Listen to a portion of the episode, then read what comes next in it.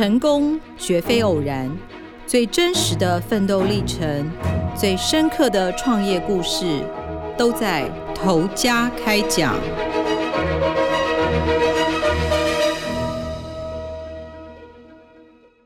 各位听众，大家好，欢迎收听由静好听与静周刊共同制作播出的节目《投家开讲》，我是静周刊财经人物组记者吕明杰。五月的母亲节，不知道大家都怎么庆祝呢？在台北举凡母亲节、过生日，几乎都会想到创立五十七年的红叶蛋糕。一颗没有花俏装饰的鲜奶油蛋糕，居然热卖了超过半个世纪。它是怎么在竞争激烈的甜点市场屹立不摇？我们今天就要介绍红叶蛋糕的传奇故事。我们采访红叶，其实是在母亲节前的两个礼拜。仁爱路三段上面的红叶蛋糕总店已经是很紧绷的状态了。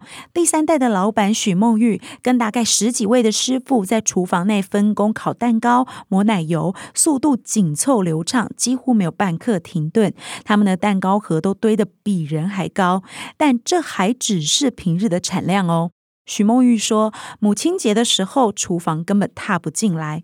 三十一岁的许梦玉从小在店里面长大，最害怕节日的到来，因为母亲节、父亲节这种日子都是从早上六点要做到晚上十一点，几乎没有休息。”他说：“人潮会排到下个路口的信安国小门口，不管谁来买都要排队。为了避免关说，许梦玉从小就不让同学知道家里经营红叶蛋糕。无论达官显要或是明星艺人，在红叶的面前都没有特权。他说，像艺人许光汉或是林志颖拿我们家的蛋糕拍照，都是他们自己买的，我们都没有花钱请他们拍。”红叶蛋糕创立于一九六六年，是台北很知名的蛋糕老店了，也是业界的不败传奇。怎么说呢？它凭着一颗纯白色的鲜奶油蛋糕，没有花俏装饰，没有复杂内馅。单纯就是以鲜奶油组合戚风蛋糕，挤花上面会点缀几颗鲜红樱桃，在竞争激烈的甜点市场中热卖了半个世纪。它在双北、桃园、福建共有十间店，深受前总统蒋经国的喜爱。前副总统谢东闵甚至还亲笔提了“风味绝佳”四个字送给红叶，至今还是高挂在店里面。艺人林依晨，二零二零年曾经以红叶蛋糕庆生，引来网友酸他说蛋糕老气，但是他力挺说老派是王道啊，我爱复古风。直率的许梦玉就开玩笑说，我们家蛋糕一路走来始终朴素无聊。过去红叶都低调经营不受访，但是许梦玉大学念传播嘛，他就发现红叶的消费者多是年纪比较大的爸爸妈妈，所以他想要把品牌年轻化。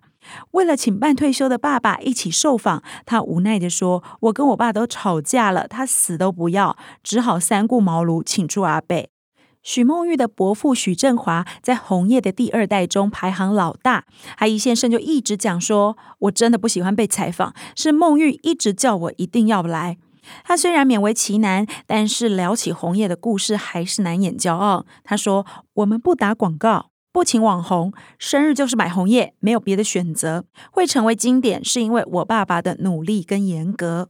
红叶第一代创办人叫许建平，他出生在福建，儿时父母就双亡，寄养在姑妈家，从小养成很刻苦的个性。他十五岁到台湾谋生，曾经在餐厅做学徒，学到西餐手艺之后呢，就到联合国文教组织驻台湾代表家中当厨师九年。期间，他跟着意大利籍的夫人学做西点，招待贵宾政要。在一九五零六零年代，蛋糕多是海绵蛋糕体，鲜奶油只是点缀。许建平学到口感更蓬松轻盈的戚风蛋糕，让滑顺不腻口的鲜奶油变成主角。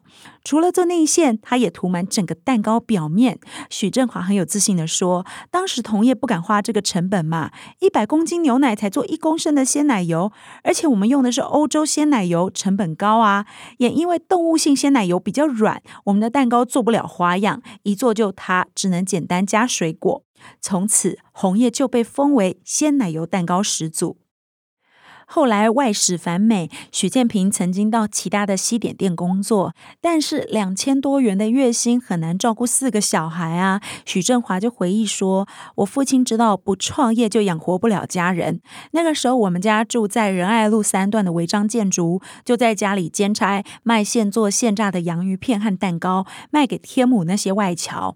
也因为家门口时常停满了客人来下订的轿车，许建平后来辞去了工作。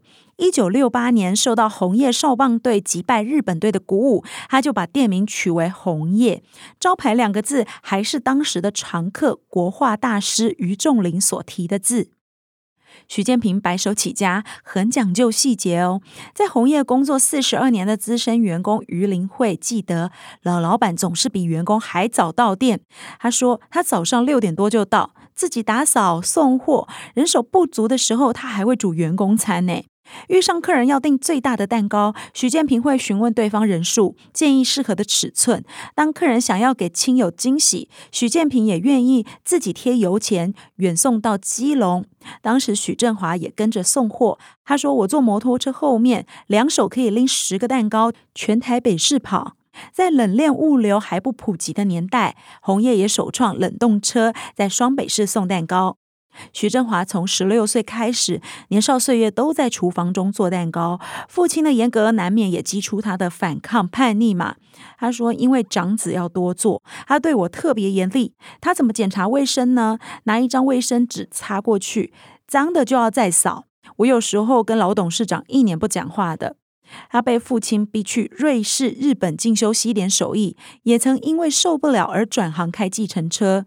他长大了才明白，那是父亲望子成龙的期许。现在的他很释然了，会笑着说：“那时候不懂啊，只觉得被逼去做事。现在回头看才知道，父亲是希望你开眼界。”他开了一年计程车，终究抵不过经济压力跟亲情的征召，回来红叶。他说：“至少红叶是全台湾第一家标准朝八晚五的烘焙店，也就是早上八点上班，下午五点下班。因为红叶不卖面包，也不在中秋节推月饼。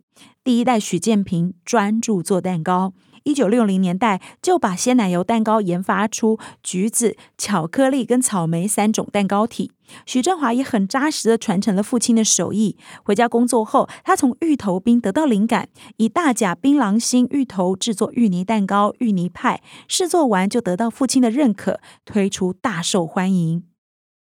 二十六年前，许建平过世，许振华跟两个弟弟接班之后，都不愿意再用同样严厉的方式教导下一代。对于小孩是否接班，他们都持开放态度，没有压力逼迫，小孩反而感兴趣。诶，许梦玉大学毕业之后呢，主动到中华谷类食品工业技术研究所，还有日本蓝带学校精进甜点原理技术。五年前进入红叶，一样从学徒做起。他说：“我想把品牌传承下去，所以一定要学学会制作，不然没有办法跟师傅沟通。”许梦玉发现，只靠店面贩售，红叶的知名度一直只局限在双北市。两年前，他想拓展电商市场，却被父亲泼冷水。父亲告诉他说：“你在厨房里好好待着做就好了。”但是许梦玉就爱赌气嘛，他也不知道做不做得起来，就试试看，用三十万元的积蓄架设官网做网站行销。他说前几个月业绩真的很惨，只有一两万元。为了专攻电商市场，他因应小家庭推出小尺寸的六寸生日蛋糕，还有便于运送、不怕变形的生乳卷。以及升级红叶原本经典的黑森林长条蛋糕，不定期上新品，吸引爱尝鲜的年轻族群。他兴奋地介绍说，旧款的黑森林内馅只有鲜奶油，新款的内馅铺满糖渍黑樱桃，在网络上卖得很好。电商营运将近一年之后，业绩成长了十倍，父亲才对他刮目相看，答应他往南展店。去年南向第一站就是桃园。许孟玉说，只做线上没有办法那么贴近消费者，所以要再结合当地的店面，统一由央厨出货。今年的五月，新竹店也即将开幕。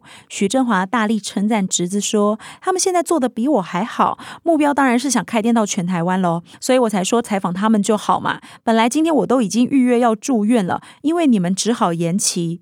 他经不住我们追问，才语气轻松的说：“去年我的胃全切了，我是没有胃的人，但是我很开朗。现在是癌细胞转移了，要再手术。”哇！采访结束前，他抛下震撼弹，反倒安慰震惊的大家说：“大家高兴一点嘛，少吃多餐而已啊！一辈子都在贩售快乐幸福感的人，不允许自己悲观。”嘴硬心软的许振华虽然说不再管事了，为了红叶跟侄子，依然守约前来。站在仁爱总店里面，这个曾经逃避又热爱的地方，成了台北经典。他更懂得了父亲的执着。感谢听众的收听。如果有兴趣想更深入了解红叶蛋糕的故事，可以上网搜寻“最素蛋糕”，艺人免费推系列完整报道。头家开讲，我们下次见。想听爱听，就在静好听。